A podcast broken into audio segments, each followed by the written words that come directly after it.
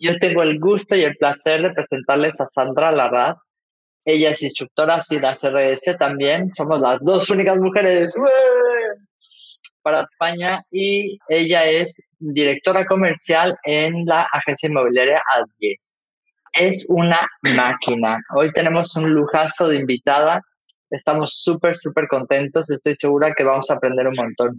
Sandra, siempre empezamos un poco con las entrevistas pidiéndole al entrevistado, en este caso tú, que se presente. Cuéntanos de ti. ¿Qué hace una chica, como, como diría Pera? No, cuéntanos, ¿cómo, entraste en el sector inmobiliario? ¿Cómo llegaste a él? Bueno, pues yo aparecí en este sector por casualidad con muchas de las personas que, bueno, que trabajamos en este sector. Yo venía de, trabajé en el Departamento de Bienestar Social del Gobierno de Navarra porque yo había estudiado una carrera, ah, hice un máster, me especialicé, etcétera, y trabajé en la empresa privada y en la pública. Y bueno, pues por circunstancias de la vida cambié de registro y lo que iba a ser algo como circunstancial pues bueno, al final encontré un sector del que me enamoré y en el que a día de hoy pues llevo 18 años trabajando. Y pasé pues de, bueno, empecé en un puesto de coordinadora, atención al cliente, la persona que atendía, que hacía las gestiones de coordinar las firmas, hacer los papeleos, etcétera hasta que luego ya tenía yo el gusanillo de, hombre, pues yo también quería vender, ¿no? Y entonces empecé ya a salir a cazar, eh, a estar con los clientes, a enseñar viviendas, etcétera, y vi que me molaba, que me molaba. Y además que, bueno, yo soy una persona muy metódica, soy un poco cuadriculada a la hora de trabajar, ¿no? A la hora de gestionar el tiempo, que es un poquito... te tengo que preguntar porque de verdad no sé cómo lo haces. y, entonces, pues bueno, me di cuenta que poniendo foco a las cosas que eran importantes, en poco tiempo tenía buenos resultados, ¿no? Con el tiempo, pues se me dio la oportunidad, la empresa fue creciendo, se me dio la oportunidad de liderar un equipo y a día de hoy, pues bueno, gestiono un equipo de casi 30 personas y bueno, pues estoy al pie del cañón, como, como estás tú, que tú sabes lo que es gestionar un equipo, que la parte más dura es la gestión de las personas, o sea, es sin duda lo más, lo más complicado y a su vez es lo más reconfortante también, que todo tiene, tiene lo suyo, ¿no? Pues como tú, pues también me dedico a la formación en la parte de que soy instructora CRS, como tú, y tiene también toda esa parte maravillosa que es el compartir con otras personas, ¿no? Tus conocimientos y a su vez pues aprender también de ellos, ¿no? Porque como tú sabes, pues aprendemos también muchísimo de, todas las personas que acuden a nuestros cursos. Qué chulo. Me encanta estas entrevistas, siempre intentamos hacerlas como muy dinámicas. Esto para mí es un poco una fiesta de formación, ¿no? Porque las entrevistas, la idea es un poco cuéntanos qué has hecho, porque de alguna forma es la manera en que nosotros nos podemos sentir identificados y poner en marcha esos cambios que a lo mejor siempre hemos querido, ¿no? Y Sandra, la primera pregunta, Sasca, va, en el mundo en el que vivimos, nunca tenemos tiempo para nada o nos falta organización. ¿Tú qué crees? Bueno, voy a, empezar a llorar ya. Nada, mira, a mí esto es la pregunta del millón, ¿no? Que me suele hacer mucha gente. Oye, a ver, ¿tú cómo lo haces? A ver, ¿cómo lo haces para tener dos niños, estar en el día a día gestionando un equipo grande, tener tiempo para ir al gimnasio, tener tiempo para irte Para broncearte, o sea, aquí María José deberíamos de decirle algo. ¿Cómo lo haces, no? Y a ver, yo siempre digo que esto es muy difícil. O sea, aquí uno no tiene una varita mágica y dices tú, a esta persona le va todo. No, no, no. Es muy difícil, es un tema de gestionar bien los tiempos, de poner foco en lo importante, de un tema de prioridades y un tema a veces también de constancia, metodología, agenda todos tenemos el, mismo tiempo, todos tenemos 24 horas al día, ¿no? Entonces, depende de muchas veces, la clave es cómo gestionas tú el tiempo, dónde quieres enfocarte, qué es para ti prioritario y cuando tú le das prioridad a algunas cosas, sacas tiempo si quieres. Yo pongo el ejemplo ahora, ¿no? Yo he estado 20 años sin ir al gimnasio, 20 años. Y yo además odiaba el gimnasio. Pues no lo parece, desgraciada. No, no, no, no, odiaba el gimnasio. Decía, ah, qué aburrido, ¿no? Y reconozco que empecé con una entrenadora personal, con una amiga que tengo aquí en Pamplona, y me fui acostumbrando a ir, a ir, a ir. Y la verdad es que, en cierta manera, ahora llevo una semana y pico sin ir y lo echo de menos, pero ¿por qué? No es por un tema estético, es sobre todo porque me he dado cuenta de que tengo más energía, me vado cuando estoy allá, a nivel psicológico me viene bien, y me siento más fuerte, con más energía, ¿no? Y he sacado tiempo para ello. ¿Qué ocurre? Pues que me tengo que levantar veces antes o tengo que, bueno, es cuestión de prioridades, otras cosas que a lo mejor antes, me tengo que ir antes del trabajo porque a veces estaban más horas de las que tenía que estar en el trabajo. Intento tener ahora, en la medida de lo que cabe, una armonía en las diferentes áreas de mi vida. Esa es la clave de la gestión del tiempo, para estar bien, para encontrarte bien, tener armonía en lo que tiene que ver con el trabajo, con la familia, con los amigos, tener una armonía también en la gestión de, tus finanzas, en la gestión de tu ocio, en un montón de cosas, ¿no? Y esto es muy difícil, es muy difícil, pero lo importante es que tú seas consciente de dónde quieres establecer esas prioridades y entonces aprenderás a gestionar mejor tu tiempo, eso es así. Wow, madre mía. La verdad es que hacer ejercicio es una necesidad, sobre todo porque al final los cuerpos son los que son y si necesitamos que nos aguanten, tienen que estar. Y a mí me pasa que yo tengo muy claro que lunes, martes y jueves a la hora de la comida ya puede temblar, pero que, bueno, salvo ayer y antier que estuvo mi nieta en casa, dije, no, está así. Bueno, pero son prioridades, son prioridades, Y ya está. No se trata de obsesionarse. A ver, yo creo que el tema de la gestión del tiempo tienes que tener un foco, pero tampoco se trata de obsesionarse. Yo, para que te hagas una idea, cuando fui madre de mi primer hijo, yo veía a otras madres, no, no, es que a las ocho y media hay que ir a casa porque hay que bañar al niño y tal. Y decía, madre mía, Digo, yo lo que un hijo no sea tener que atarme a todo esto, por Dios, ¿no? Y no, es cuestión de, que tú te vayas organizando. Hay días que tendrás tiempo para unas cosas y hay días que tendrás tiempo para otras. La clave para estar bien es la armonía. Y sí que es cierto que las que yo a veces, yo llego a pensar, digo, yo estoy enganchada al curro, o sea, estoy enganchada al trabajo. Yo totalmente, yo lo sé. Pero, tía, porque estás todo el día, todo el día, todo el día, pero luego te das cuenta que cuando tú descubres una pasión, o sea, cuando algo a lo que tú te dedicas es realmente una pasión para ti, el tiempo es cierto que se va, que se va, ¿no? Hay gente que a mí a veces me dice, para que te hagas una idea, joder, el fin de semana, ¿y dónde has, ¿por qué no has bajado y tal? Y entonces a lo mejor mi hijo le decía, no, es que estaba trabajando, mi mamá, no, o por lo que sea, ¿no? Y yo les digo a veces a mis amigos, digo, para que entiendan ciertas cosas, yo el fin de semana, yo no trabajo, porque no trabajo. Pero a veces estoy, como a mí me gusta el tema de la formación, pues a veces estoy con mi ordenador preparándome cosas y tal, como al que le gusta pintar, pues se pone pintando. ¿Vale? O al que le gusta, yo qué sé, la arquitectura se pone a mirar otras cosas. Entonces yo a veces tengo que explicar que a mí parte de mi ocio es buscar, aprender, sacar información de esto y tal, pero porque yo lo disfruto. Que no se piensen aquí los que nos están viendo que no tenemos vida personal, que la tenemos, porque tú te vas a engañar con tus amigos y yo, por ejemplo, este fin de semana he estado con mis hijos que he estado en la playa y a mí me gusta, como a todos, disfrutar de la vida, solo faltaba. No vivo para trabajar, trabajo realmente para vivir, pero reconozco que soy una afortunada porque he tenido la oportunidad de encontrar una profesión que realmente a mí me llena, me llena. Y eso es muy difícil encontrarlo. Entonces, las personas que encontramos esto, lo vivimos, lo disfrutamos, transmitimos esa pasión y yo que más quiero, y tú lo sabes, que tú gestionas un equipo, yo si algo intento inculcar a la gente que trabaja conmigo es lo feliz que yo soy con esto y que si realmente ellos le dan la vuelta y realmente esta profesión es apasionante. Es apasionante. Nunca dejas de aprender, siempre ayudas a alguien. Cada día es una aventura más. Y oye, y ganas dinero, es que es así, ¿para qué? Como digo yo, pues para tener experiencias con mi Big Why, que es mis hijos, por ejemplo, y que pueda pues darles ejemplo de algo, que pueda vivir experiencias con ellos, porque el día de mañana, cuando me vaya, lo que van a quedar ahí son los recuerdos, ¿no? Y esas experiencias. De esas vacaciones, de esos días que fuiste, de esa ola que te revolcó cuando fuiste a la playa, etcétera, ¿no? Pero al final eso es con lo que nos quedamos. Y una cosa que les quería decir es que para mí Sandra empezó siendo un ejemplo, obviamente ya desde los cursos y la formación, siempre he visto en ella una, una parte que a mí me encanta y a veces envidio, y es la capacidad de ser asertivo. Ser asertivo, es decir, no en el momento que lo necesitas. Por ejemplo, yo a Sandra, no sé si le vengo rogando en esta entrevista como hace tres años, no, no es cierto. Pero, por ejemplo, yo a Sandra le dije, oye, Sandra, a mí me encantaría tener esta conversación contigo porque estoy segura que le puedes ayudar a muchísima gente, ¿no? Y Sandra me decía, Rocío, me encanta la idea, lo hacemos de verdad, pero este mes, olvídate. Y el próximo, a partir de tanto.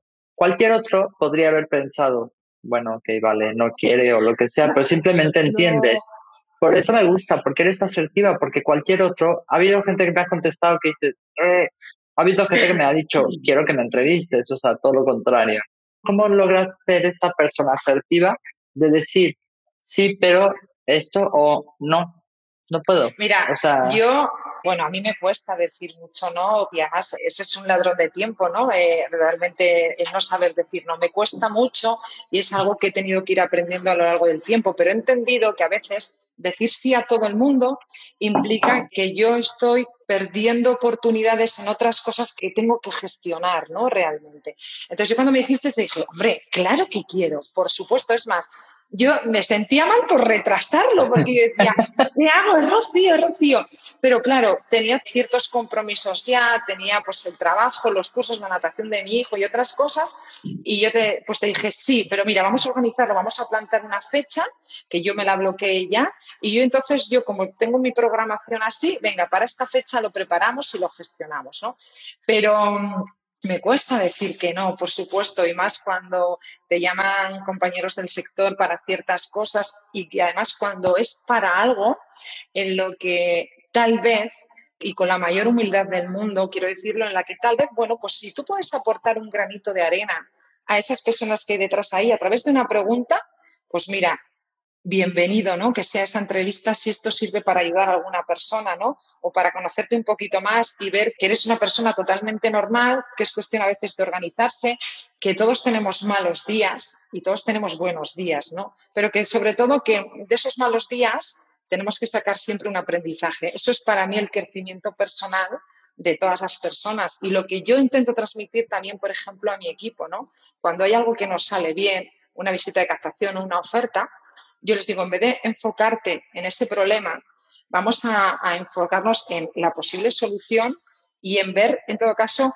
bueno, no ha salido, ¿qué aprendemos de esto? Porque a veces el no conseguir las cosas también supone una ganancia para nosotros, que es ese aprendizaje, ¿no? Eso para mí es el crecimiento personal. es una de mis frases favoritas aquí es, bueno, ¿qué hemos aprendido esta lección? Que la próxima vez no podemos dejar de preguntar tal cosa, o la próxima vez tal. Eso, y ya está. Y es, mira, mañana otro día nuevo y tal. Si todos tenemos días complicados, no, complicadísimos. Y yo siempre, pues, tengo días malos y yo tengo también mi carácter. Pero también soy consciente que cuando me pongo en modo trabajo, a pesar de que a lo mejor allí en la oficina he tenido un problema y tal, vengo, estoy con un cliente, tengo que ser camaleónica, cambiar el chip y a lo que estoy es a enfocarme a realmente resolver esa necesidad que tengo que, resolver con ese cliente, ¿no? Y sonreír, intentar evadirme y luego ya volveré a esa situación. Y luego ya vuelves. Aunque tenía el problema, a veces hasta se te olvida. Sobre todo si cierras la operación, sales como... Ah, no. Ay, sí, sí, al final te quería, no te preocupes, ¿no? Oye, tenemos una pregunta aquí, Sandra. ¿Cómo empezar a organizarse? ¿Por dónde empezar?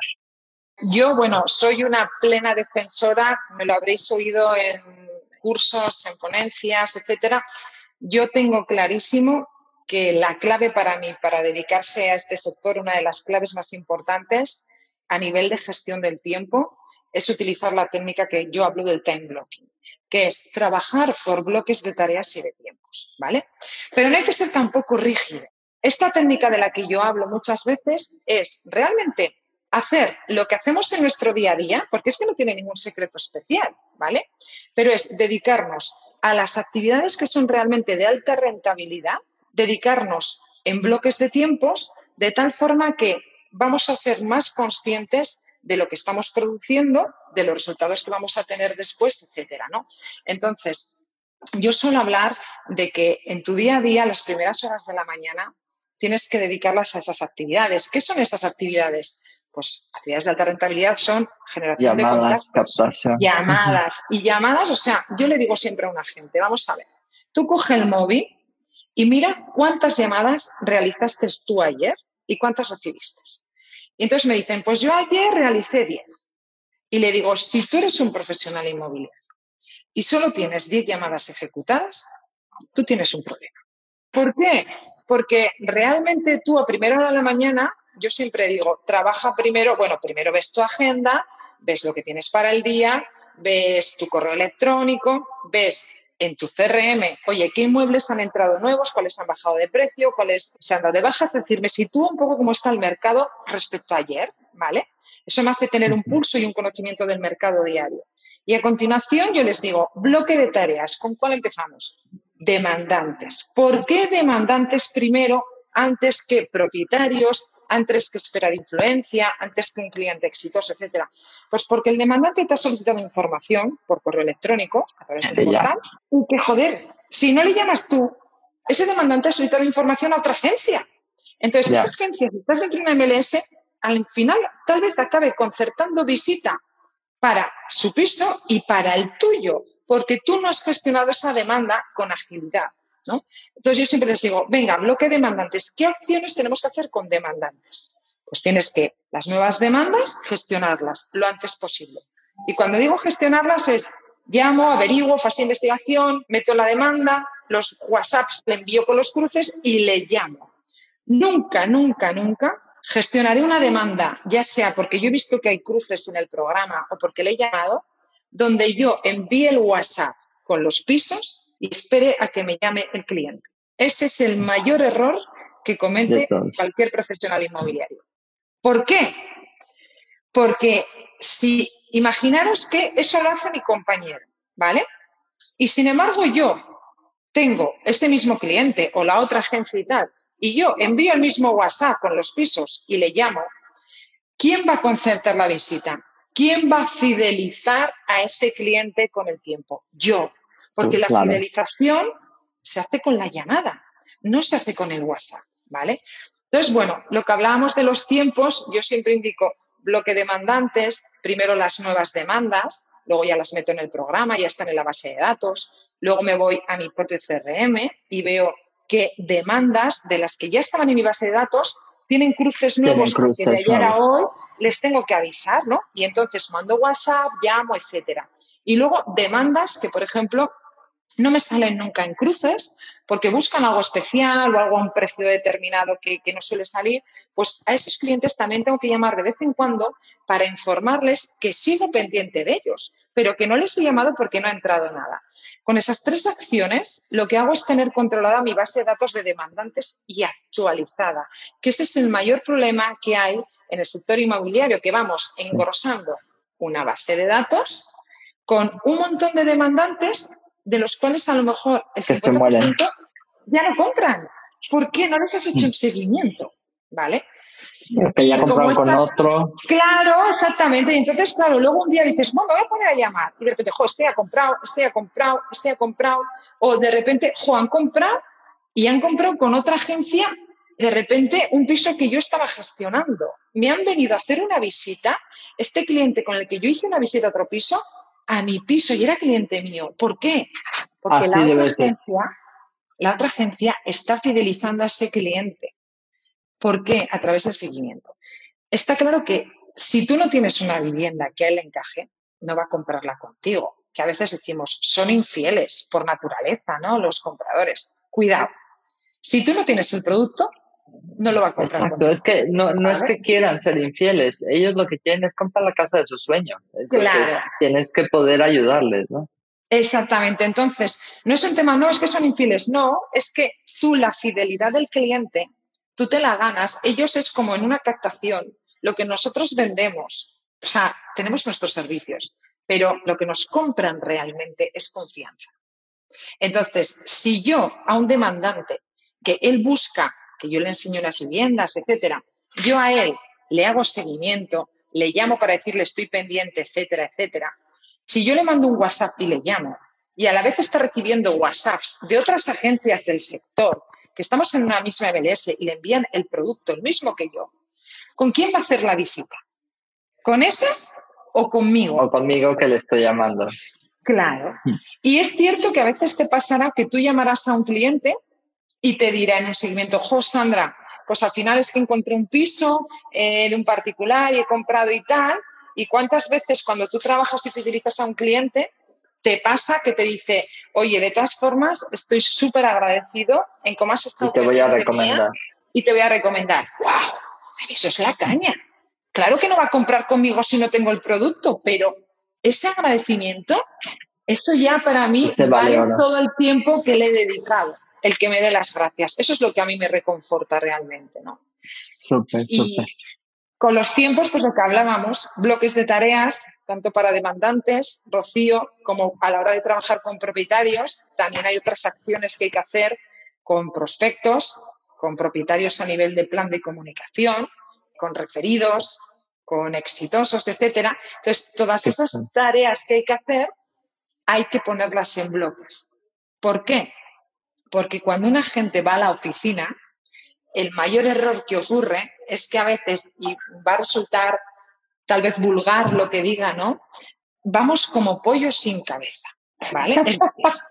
Llegamos a la oficina y de repente a las 10 de la mañana una CM, un informe de valoración, de repente me voy a llevar unas llaves a otra oficina, de repente me voy con el tasador, pum, pum, pum, pum, y dices, son las 2 de la tarde y dices, actividades de alta rentabilidad de generación de contactos, ¿cuántas he hecho? Sé franco. Y dices, joder, hablando mal. Es que no he llamado ni he hecho plan de comunicación con mis propietarios, que cuando yo voy llamando a mis propietarios y les digo qué está pasando tal, los voy fidelizando, voy ratificando su apuesta de confianza en mí y ese propietario que está contento porque yo le estoy dando un servicio tal y como yo le conté del plan de comunicación, cuando tenga un conocido por ahí va a decir, mira, vete con esta chica, con Sandra, o con quien sea, porque a mí me está gestionando mi piso y mira, todavía no se ha vendido, pero es que Tela Marinera me llama para informarme de todo, me llama para decir ha entrado esto de la competencia, se ha bajado este piso. Eso es fidelizar a un cliente para que este cliente te traiga referidos. Y eso es clave. Eso, Al final es, es el mimo y el cuidado, ¿no? Oye, tengo una pregunta buena.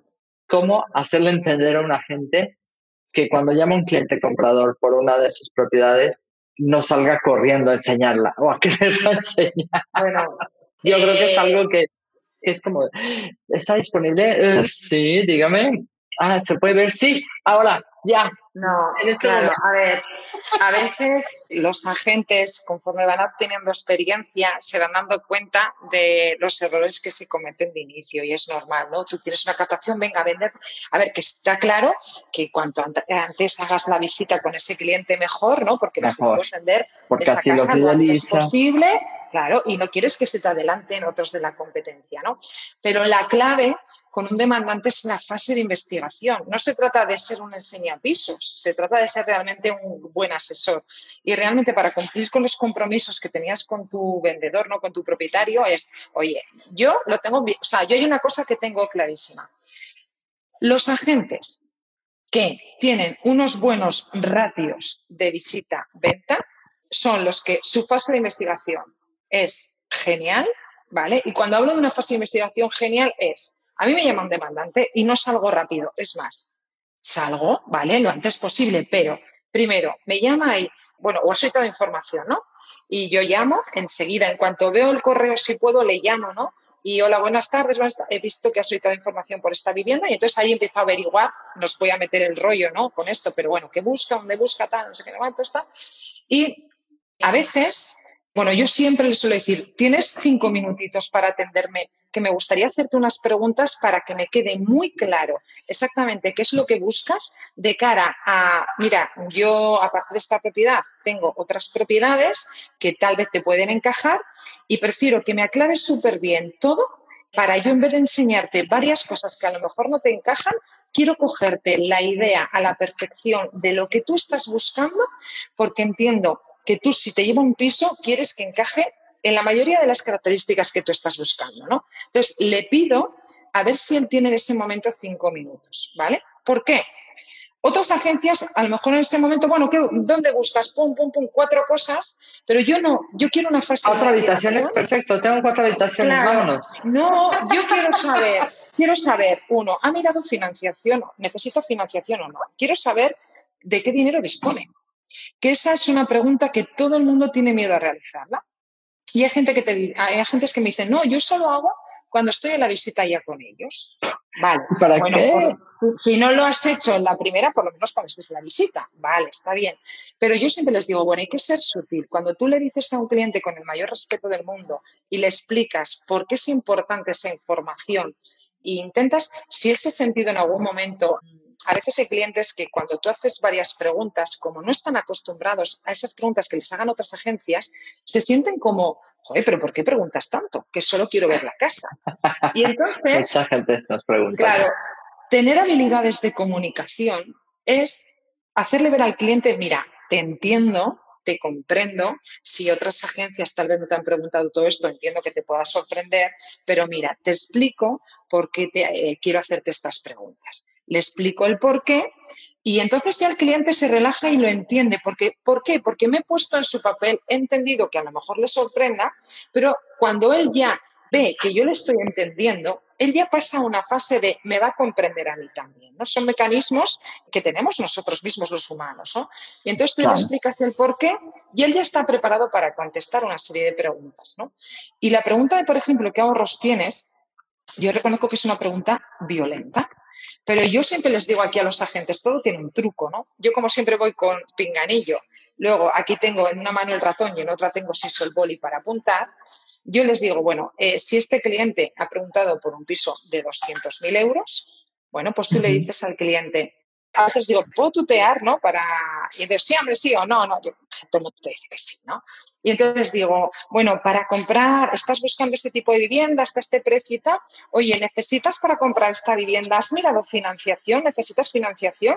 Y entonces a veces te dicen, no, no, no, tranquila, que eso ya, ya está todo hecho, ya está todo claro. Digo, cuando dicen todo controlado, cuidado, ¿no? Y entonces yo les digo, le digo a la gente, a ver, tu calculadora ahí, y si el piso es de 200.000, le digo, tú haces 200.000 por el 30% mientras estás hablando con él, y entonces le dices, ah, vale, perfecto. Entonces, usted en estos momentos dispone de unos 50.000 o 60.000 euros ahorrados, ¿no? Y te dicen, ¿60.000? No, no, no, yo no tengo. Tengo 3.000 y mi mamá me deja otros 1.000. Claro, entonces digo, mira, te explico, porque eh, entonces, mira, es que sabes lo que pasa, que para comprar una propiedad, bueno, entonces explico, ¿no? Lo que yo quiero averiguar es qué dinero tiene ahorrado y si ha mirado financiación o no, porque de esa manera, a la hora de estar con el cliente, veo su grado de maduración también a la hora de la búsqueda cuánto tiempo lleva buscando, si ha visitado con otras agencias de la competencia. Yo era muy, iba a decir, es una palabra un poco, yo era muy, muy perrilla para eso, porque yo se me decían que, no, pues sí, he estado con otra, ah, sí, ¿con qué agencia? Porque aquí, como te conoces, te conoces a todos los inmobiliarios de la zona también, yo, claro, si me decía, con tal comercial, yo decía, ostras, esta es muy buena comercial. Entonces, cuidado. Oh, estás con ella. No, no, es como, oh, está con ella, estás muy buena, entonces yo tengo que trabajarme muy bien a esta porque esta es muy buena, ¿sabes? Hay que conocer al personal de la competencia igual, y yo soy muy franca, yo es que peco de ser clara. Yo, cuando iba a visitas de captación, yo que preguntaba a los clientes, oye, ¿qué tal? ¿Y cómo te está yendo? Y tal, ¿han venido más agencias? Ah, sí, ¿qué tal? Entonces, yo fui aprendiendo con el tiempo mi exposición de servicios yo lo hago de una manera concreta. Y esa manera en la que, en la que yo resuelvo lo hago ha sido en base a aprender cómo lo hacía mi competencia. Entonces yo decía, yo tengo que superar, claro, ¿por qué? Yo les preguntaba, ay, ¿qué tal esta agencia y tal? hay clientes que hablan mucho, los influyentes, que digo yo, ¿no? Dentro de los... Sí, sí, sí, sí. Y, ay, ¿qué tal? ¿Y te ha hecho una presentación así PowerPoint como te he hecho yo? ¿O te ha enseñado un vídeo tal? No, no, no, no, que va. Aquí ha venido, me ha dicho entre esto y esto y cuatro cosas más. Vale, entonces yo ya me quedaba, tal agencia en la presentación así. Ahora, otro día, ¿está han venido tal? Fulanito, ¿no? Pues así, tal. Y entonces yo empecé a darme cuenta y a decir, a ver, uno, ¿cómo lo hacen? ¿Vale? En vez de mandar un mystery shopper es, ya me, me va dando información, porque tú sabes, Rocío, tú además que haces el módulo E, una de las variables de la negociación es la información, el poder y el tiempo, las tres. Entonces, contra más información yo tenía... Cuanto más información tienes yo hacía que mi servicio intentaba que fuera mejor todavía, ¿no? Con la información que me daban los propios clientes, ¿no? Y yo me fui dando cuenta que en una visita de captación la clave es ser camaleónico, detectar qué tipo de personalidad tiene mi cliente, porque yo tengo un tipo de personalidad dentro de mi DIX. Tú eres directiva total. Bueno, yo un tipo de personalidad, ¿no? Pero ¿qué pasa? Que la clave es, uno, qué tipo de personalidad tiene mi cliente y todos tenemos un perfil natural DIX y luego tenemos un perfil adaptado, que es el que adaptamos cuando estamos con alguien. Entonces, la clave, y tú lo sabes cuando estás con un cliente, y esto lo digo porque a mí me ha ayudado, pero una barbaridad, es ver qué tipo de personalidad tiene el de enfrente y viendo si es de personalidad estable, influyente, analítico dominante, yo me vuelvo camaleónica y me adapto a ese tipo de personalidad. Porque sé, claro, si yo tengo una personalidad dominante y estoy con un estable, no puedo ser dominante porque le voy a apabullar. porque te le vas a asustar. Claro, entonces con un estable yo soy de otra manera. Entonces estoy mucho más tranquila hablando, tal, sé que no sé qué. Cuando estoy con un analítico es datos, datos, datos, datos, datos, pero de una manera tal. Y entonces yo me fui dando cuenta que la clave es, tienes que conocer la persona que hay delante cómo es y pensar que te compran confianza. Entonces, voy a ver cómo me puedo adaptar yo a su personalidad para que, y además, demuestre que mi interés es ayudarle teniendo en cuenta su motivación mi exposición de servicios va a ir siempre enfocada a su necesidad y a su motivación. Y sí que el home staging, en lo que hace mi empresa, el tour virtual, la fotografía, sí, todo eso está súper bien. Pero eso ya lo hacen todos. Entonces, la clave para que a mí me elijan, voy a ser yo. Voy a ser yo. Mi seguridad a la hora de transmitir, la confianza que les doy a ellos, ¿vale? Y sobre todo el cómo tengo en cuenta la motivación que tienen de venta, ese interés que hay detrás de ese posicionamiento, para enfocarme realmente al problema que tienen. Y esto es súper importante porque hay como cinco tipos de motivaciones, ¿no? Venden por una herencia, por una separación, por un embargo, etcétera. Cuando yo tengo clara la motivación que tienen de venta, para que tú, me estoy yendo de gestión de tiempo a una captación. Totalmente, pero estamos encantados, o sea que no te para, para, Es que al final también tiene que ver cómo utilizas tu tiempo, también tiene que ver es que también manejas tus argumentos. Yo creo que has dicho dos cosas súper claves y hoy lo, lo comentaba con uno de mis team leaders. En la medida que una gente gana seguridad en sí mismo y confianza y empieza a decir que no y empieza a saber, para captar necesito hacer esto, esto y esto, en esa medida crece. Cuando un vendedor no es capaz de tener fuerza y confianza y saber decir que no, de estos vendedores que nunca, que hablan hasta para adentro, dices, no va a tener nunca capacidad porque se necesita fuerza. Y esa fuerza, yo no la en tres días, Rosa te lo puede comentar porque me, me conoció en mi, casi casi en mi primer día de la segunda etapa como agente. Pero hasta que no ganas confianza y no sabes decir que no, que hasta aquí, que oye, no, hoy mismo un cliente, oye, bueno, pero es que me habían dicho, es esto y el IVA, y punto. Y se quedó, ok, y firmó, y mis agentes se quedaron como, ¿en serio? Mira, una, yo siempre les digo a mis agentes, una presentación de servicios tiene que basarse en tres cosas. Tiene que ser experta, centrada y personalizada. Cuando digo experta es tienes la oportunidad en ese momento de mostrar tus conocimientos, porque parte de tus conocimientos es parte del valor añadido que tú tienes como profesional, que te va a diferenciar en la propuesta de valor que tengas respecto a la competencia.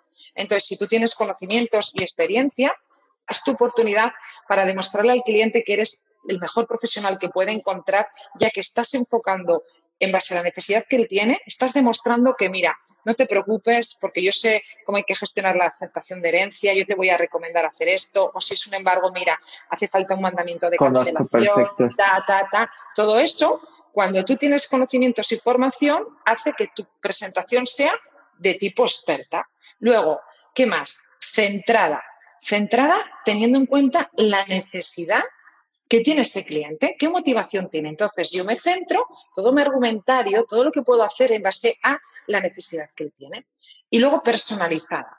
Y cuando digo personalizada es porque la presentación de servicios no podemos ir en automático. No es para todos los clientes igual. El proceso de cuál es el proceso en una captación, tú lo tienes que tener el esquema, ¿no? Sobre todo por si tienes un cliente influyente que habla mucho y tu esquema te lo está rompiendo, tiene que ser personalizada en el aspecto de que va a haber clientes con los que, dependiendo de su personalidad, tú utilices en una presentación el dossier de la empresa, eh, a lo mejor utilizas la televisión, utilizas datos, un blanco, vídeo, total, como de repente haces fuera nada de esto y yo voy a tener una conversación tú a tú de otra manera, ¿no? Eso es lo que yo digo de personalizada, en que ten en cuenta cómo es tu cliente y lo que tienes que tener es a tu disposición en ese momento todas las herramientas que necesitas para, dependiendo de lo que veas, decir, voy por aquí, utilizo esto, voy por aquí, voy por aquí o voy por aquí. El error que cometen algunos agentes es, van en automático, tienen el proceso hecho así y entonces van siempre con el dossier o con la forma que les han enseñado. Eso es un error porque ese funcionamiento no va a ser igual para todos los clientes. Es que no enganchas. Al final lo que buscas es enganchar, buscas enamorar. No... Claro, entonces con unos tú tienes que ir con toda tu artillería preparada. Pero dependiendo de la situación de lo que yo me encuentre en esa casa, si he ido a puerta fría y no conozco, entonces es cuando detecto al cliente y veo, venga, voy a ir por aquí o por aquí. Y al primer no, no me voy para atrás. Eso es otro de los problemas que ocurren los agentes. ¿Ya no me han dicho que no? No. ¿Me han dicho que no? Me mola que me digan que no. Pues tengo que averiguar por qué ese no. Averiguo el interés real que hay en ese posicionamiento del que él me dice que no y cuando lo averiguo, ¿qué hago? Te entiendo, te comprendo y entonces yo hago o o por aquí pero te voy a intentar dar la vuelta enfocándome al interés real que tú tienes. Esa es la Oye, Sandra, fíjate que mientras hablabas aquí, Rosa nos comentó un truco para saber qué podíamos hacer mejor. Y ella decía, mira, te lo voy a poner aquí. ¿Sabéis lo que en mi equipo funciona bien? Una encuesta de calidad post visita, tanto de captación como de venta. Los clientes flipan. O sea, los clientes, bueno, para los de Latinoamérica es como que los clientes se sorprenden positivamente. Hay que hablar en, todos los idiomas. Totalmente de eh, acuerdo con Rosa, totalmente de acuerdo. Mirar, yo, nosotros en nuestra empresa hacemos encuestas de calidad también. Igual que cuando nosotros por protocolo, bueno, nosotros a día de hoy estamos alrededor de 800 recomendaciones en Google, que es una brutalidad. Una barbaridad. Sí, la verdad. Yo más o menos tengo como ocho. No, no, no, pues Rocío, mira, nada, o sea, es una brutalidad, pero es que yo el equipo se ha dado cuenta de lo que ha implicado, o sea, realmente ha sido poner por protocolo que los agentes cuando van a la notaría, joder, todos los clientes están, ellos ya saben a quién felices, pero los clientes están felices y tal, y yo les dije, mira, por protocolo, si veis que están contentos y tal, es el momento, la oportunidad de decirles le pedirles esa reseña a Google, ¿no? Y se la piden de forma, oye, pues mira, si estáis contentos, yo os agradecería un montón. Yo vivo también de referidos y de recomendaciones. Para mí sería importante esto y tal. Y entonces les dices, os voy a enviar, sí, claro, pues os envío un WhatsApp y mira, solo tenéis que entrar, pinchar y ahí ya podéis poner. Eso es, mejor, es lo mejor es facilitarles la tarea a todos. No les pidas que lo busquen porque no, entonces no, no, lo no, no, no, yo en ese momento la gente le envía el WhatsApp, que ya lo tenemos o sea, predefinido, a sus clientes y en ese momento desde la notaría el cliente le da a las cuatro estrellas, cinco estrellas, las que sea, y expone, ¿no? Y dice, estoy muy contento con Tania, no sé qué, no sé cuántos, ¿no? La clave luego es el agradecimiento, porque esa reseña llega y lo que hacemos es que el agente luego, bueno, el agente a través de un WhatsApp le envía a la de marketing para que conteste X a la reseña, ¿no? Esto se me ha ido la olla ahora porque no sé por qué he empezado a contarlo, para que sepáis que se me va la olla. No pasa nada, es todo porque hablamos de las encuestas de calidad. Ah, sí, eso, que lo que ha dicho Rosa. Uy, de verdad, ¿eh? De verdad. Y ahora llamando a Sandra. se me va la olla mucho. Eh, no, pues ¿sabes qué pasa? Es que se nota que esto te apasiona. O sea, es que hablas, o sea, cuando entrevisto a una persona apasionada, son las entrevistas donde yo hablo menos, por suerte, pero es que es como que nos quedamos, tanto yo como los que te escuchan, así de por favor, wow. Bueno, volviendo a, la gestión del tiempo, que aquí ya. Llévame, llévame, llévame que si no me, me tienes que mandar a mí la información y yo se la reparto aquí a todo el mundo, que está Rosa muy demanda por la encuesta de calidad. Yo la quiero, yo la quiero. Bueno, cosas de gestión del tiempo. ¿Utilizas alguna herramienta especial? Como tu organización, o sea, tu agenda es un, ¿qué? ¿Es física? ¿Es el CRM? ¿Es el móvil? ¿Es una mezcla de todo? No, no, mi agenda yo hace muchos años era de las que llevaba la típica agenda de piel y tal, con todo apuntado y tal. Esto yo ya cambié hace ya unos cuantos años. Yo la agenda que utilizo, bueno, en todos los CRM hay una agenda, ¿no? Pero reconozco que como van vinculadas a Google Calendar, claro, cuando el equipo tiene que gestionar, yo recomiendo que utilicen la agenda que viene en el CRM. ¿Por qué? Porque se acostumbran a todos los seguimientos y a todas las cosas que ponen a vincularlo desde el CRM. Y esa agenda va vinculada a Google Calendar, de tal forma que cuando están fuera de la oficina, ellos, sin entrar en la app del CRM, en su Google Calendar ya les salen las cosas. Yo, sin embargo, como no hago gestiones de seguimientos y tal a, clientes, ¿no? Pues porque yo me encargo del equipo, yo lo hago directamente desde Google Calendar, pero porque en Google Calendar tengo opción de poner colores y otras cosas que en el CRM, la agenda, pues no tengo esa misma opción, ¿no? Pero bueno, yo tengo clarísimo que, bueno, luego aparte en el Google Calendar ya sabes que puedes tener calendarios tanto en la parte profesional o los que van yo, fíjate que una de las cosas que yo también podría decir dentro del Google Calendar es que yo lo tengo compartido con mis coordinadoras. Entonces, por ejemplo, la coordinadora de reclutamiento, cuando necesita que esté en una entrevista, me pone la entrevista y es muy cómodo, ¿no?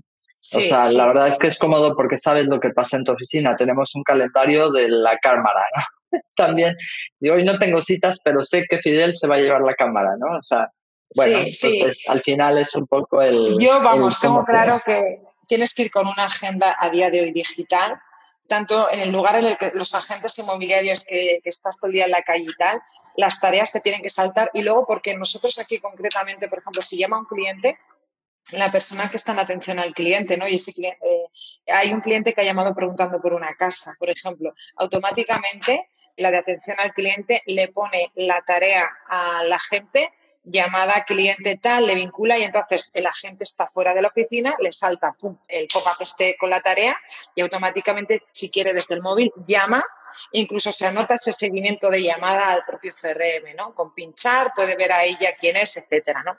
¿Yo qué hago? Yo agenda Google Calendar o CRM y luego lo que tengo es un cuaderno. Un cuaderno donde tengo pues mis cosas así de, de mis cosas, de esto tal, pero yo me apunto todo en la agenda tanto la natación de mi hijo como incluso el día que tengo entrenadora, el día que tengo una cita médica, todo. Para mí, o sea, yo mm, desaparece mi móvil y yo entro en pánico. En pánico. pero porque, porque, pero ¿sabes qué pasa? Como tengo tantas cosas para hacer, yo vivo mucho mejor así porque mi cabeza, si se quiere focalizar y ser productiva, yo no puedo tener en mi cabeza memorizado porque no te da. Entonces, yo, mi agenda está ahí metida y lo que hago es aprovechar esa herramienta porque a mí me ayuda en mi día a día. Y yo a esa herramienta puedo acceder desde cualquier dispositivo. ¿Me he dejado el móvil? No pasa nada porque entro aquí desde un ordenador, entro en, mi, en mi, Gmail y tal y puedo ver ahí todo o desde cualquier sitio, ¿no? Eso es lo que tiene, gracias a Dios, el tener todo subido en, a través de Drive que puedes entrar a cualquier dispositivo desde cualquier Sí, nosotros tenemos Google como cuenta también de empresa en Remax y eso nos ayuda muchísimo, o sea que eso es buenísimo. Oye, uno de los grandes problemas en general de la gente, en especial mío, a ver, señora psicóloga, ayúdeme. Una de las cosas que nos pasa es que muchas veces tenemos cosas interesantes o importantes que hacer, pero que nos gustan menos. Y entonces, los agentes o yo personalmente hacemos la que nos gusta más. Entonces, igual tengo que hacer, por decirte, cuatro gestiones administrativas de hablar con un banco y viene alguien y me dice, ay, es que necesito un diseño de un flyer. Tengo una coordinadora que los hace, pero yo, yo te lo hago. Y luego digo, Dios, no, no, no debería estos 15 minutos, o sea, no, no, a ver, todo eso es totalmente, o sea, lo que es aplazar es normal. ¿Qué ocurre? Que el aplazar este tipo de tareas, que todos lo hacemos, o sea, es como, ¿qué es lo que aplazan los agentes? Las llamadas de captación. Yo reconozco que es que yo también... Lo que más te duele, ¿no? Yo, yo era lo que, lo que menos me gustaba, pero ¿qué pasa? Que era consciente de que era la base de mi negocio. Entonces, es que sí o sí tienes que hacerlo. El procrastinar, no, el aplazar cualquier gestión al final te genera, y eso es así, te genera estrés, sensación de culpa, sensación de frustración también. Y mira, no te queda otra que enfrentarte, ¿no? A esas tareas antes que el resto. Es así, porque yo sabes lo que suelo recomendar. Escribe los beneficios que vas a tener una vez que te enfrentes a ellos. Escríbelo, visualízalo. El salir de tu zona de confort solo va a depender de ti, ¿no? Y a veces, muchas veces son estacas mentales, ¿no? La estaca mental que tienen todos los agentes es que no me van a dejar entrar, no me van a dejar joder. Si no te enfrentas a ello, no lo vas a hacer. Si no le has hablado, ¿cómo sabes si Claro. Yo, yo a veces, ¿sabes lo que les digo? A ver, taller de llamada. Venga, vamos. Yo voy a dar ejemplo. No he llamado desde el anterior taller de llamadas. No pasa nada. Yo es que soy muy echada para adelante para esto. Yo digo, ¿qué pasa si me dicen que no? ¿Pasa algo? No. Me encanta.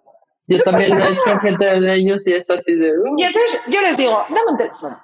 Porque además yo soy de las que pienso que, mira, y lo tengo clarísimo, si tú quieres ser un líder, tienes que dar ejemplo. Esto de decir, hay que llamar, hay que no sé qué, hay que no sé cuántos y tal, se están riendo mis agentes por ahí porque me, me y te dicen, déjame en paz.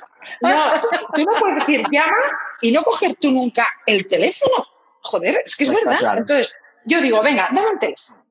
Y lo que quiero hacerles ver es que no tengo miedo al no. No tengo miedo al no, porque si me dicen no, cuando acabe la llamada, voy a reflexionar sobre ello y además voy a exponerlo públicamente a ellos y les voy a decir, mira, esto lo he hecho bien, aquí la he liado. Aquí la he liado. Entonces, ¿qué pasa? Yo entro con seguridad, no tengo miedo al no.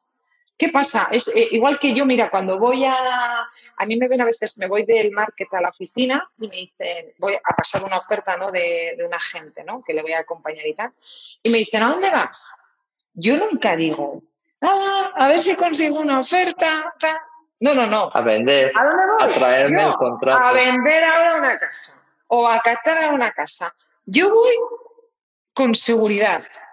Que no quiere decir esto, que no suena así, que soy una flipada y es que las consigo a todas. No, para nada. Yo también. No, eh, hombre, sea, ganarás no, y perderás como todo el pero, mundo, joder, pero si pero ya vas con- esa seguridad, Claro, voy con una actitud de lo voy a dar todo y si no lo consigo es o porque he fallado en algo o porque se ha dado una serie de circunstancias que tengo que mejorar, pero seguro que aprendo. Ya voy con una mentalidad que digo yo ganadora. Voy con seguridad, no voy con miedo. Me da igual quién hay adelante, me voy a enfrentar en ese momento a esa persona y la que sabe del sector inmobiliario, la que yo, y luego además te tienes que creer que eres un buen profesional. Tienes que creer en ti mismo. Cuando no crees en ti mismo, dudas. Yo siempre les digo a los agentes, yo soy la primera que creo en ti. El problema es que Claro. tú a veces no, No estás crees. creyendo en ti.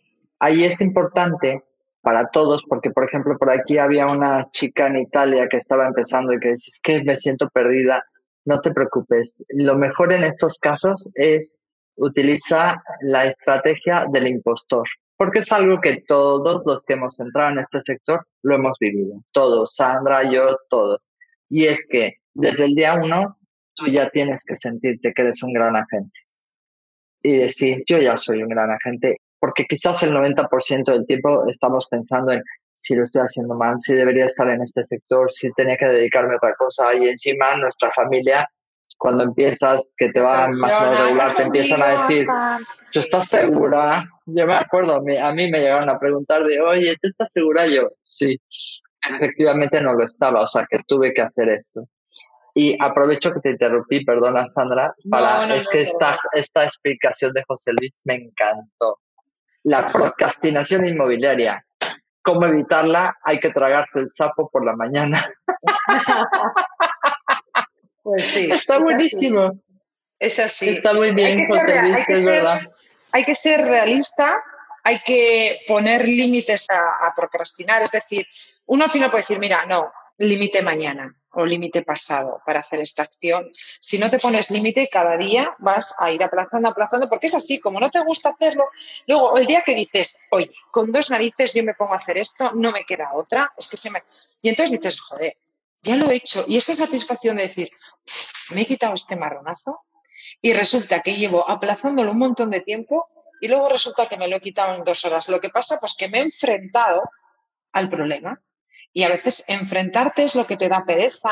Es así, hay, hay unas actividades que molan mucho y hay otras que no molan tanto, ¿no? Es así, pero bueno, es el día a día. hay unas que, que no, que no nos agradan nada. Pero bueno, la verdad es que también he descubierto que a veces es simplemente no hacerle caso a ese duendecito cuando estoy haciendo una tarea que no es de mi agrado. Por ejemplo, en mi casa, ordenar el armario.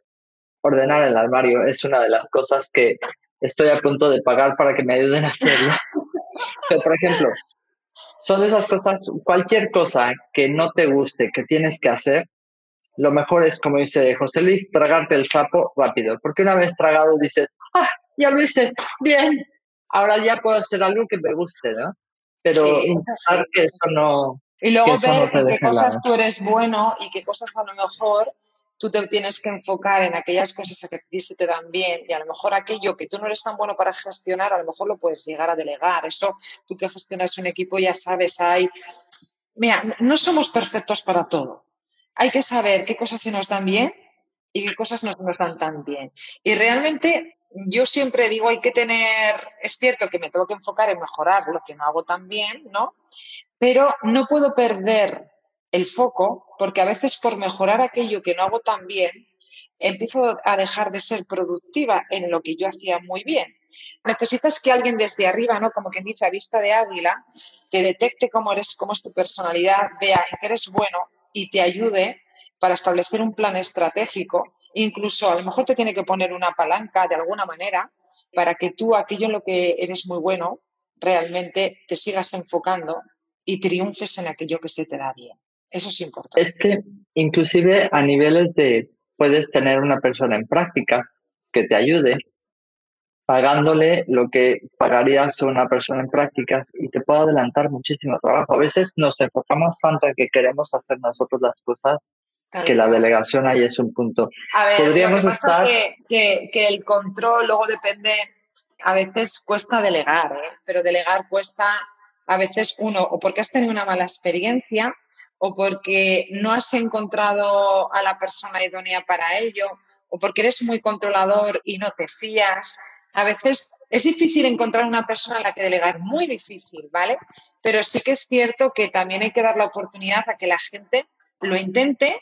Y tú sabes, yo, bueno, yo no sé cómo lo harás tú, Rocío, pero yo cuando empiezan los nuevos, al principio les acompaño en todo esto, pero luego llega un momento en el que yo cuando ya lleva, le ha acompañado varias veces y tal, yo luego dejo que vuelen. Y estoy con ellos y veo cómo lo hacen ellos y tal. Y sé que corro un riesgo, pero es que la manera en la que ellos van a ganar es que si no, no van a aprender en la vida. Nosotros siempre tenemos como política. Tienen que Te voy a acompañar a tus dos o tres primeras entrevistas, pero tienes que aprender a hacerlas desde el principio y lo saben desde el principio, entonces espabilan, es normal. Oye, hablando de gestión del tiempo, nos los hemos comido así parece que llevamos 10 minutos y ya llevamos una hora hablando. Estoy súper, súper encantada. A mí me gustaría que fuéramos terminando por aquello del tiempo y tal. Sandra, a mí me gustaría, de verdad, ¿qué consejos le darías a alguien que quiere tener un equipo como el tuyo? Porque tienes un equipo de triunfadores y eso nos hace de la noche a la mañana. Y yo sé que no todos son, que tienes de todos tipos y colores, porque eso es normal. Claro, por supuesto. ¿Qué consejo le daría? Mi consejo, aunque tú seas de una manera, porque yo soy de una manera, y yo, el mayor error que cometí cuando empecé a dirigir el equipo es que como yo había sido asesora inmobiliaria y tenía una forma de trabajar y soy metódica y tal, yo mm. quería que todo el mundo trabajara de la misma manera que yo. Y gracias a Dios me di cuenta rápido de que no, no era la manera. Para mí la clave para liderar un equipo es, hay que tener mano izquierda, ¿vale? Y cuando digo mano izquierda es, con el mayor respeto del mundo, tienes que marcar directrices, pero cuando hacen las cosas bien, como digo yo, la crítica en privado y el reconocimiento en público. La gente, esto lo oí una vez eh, a Curro Ábalos, que por cierto tengo un tema con él el viernes, hay que dar fichas a la gente. A la gente hay que hacer el reconocimiento cuando hacen bien las cosas. Hay que mostrarles lo orgullosa que estás de ellos. ¿Por qué? Porque así cuando les digas algo en lo que tienen que mejorar, realmente ven que te importan. Para ayudar a la gente tienes que ver cómo son como personas y la estrategia tiene que ser personalizada. No, para todos es lo mismo. Tiene que haber unas bases generales en la empresa para todos, pero luego si tú quieres ayudar a crecer a una persona, ten en cuenta cómo es esa persona, en qué es bueno esa persona y enfoca la estrategia de forma personalizada en esa persona. De esa manera les ayudarás a crecer.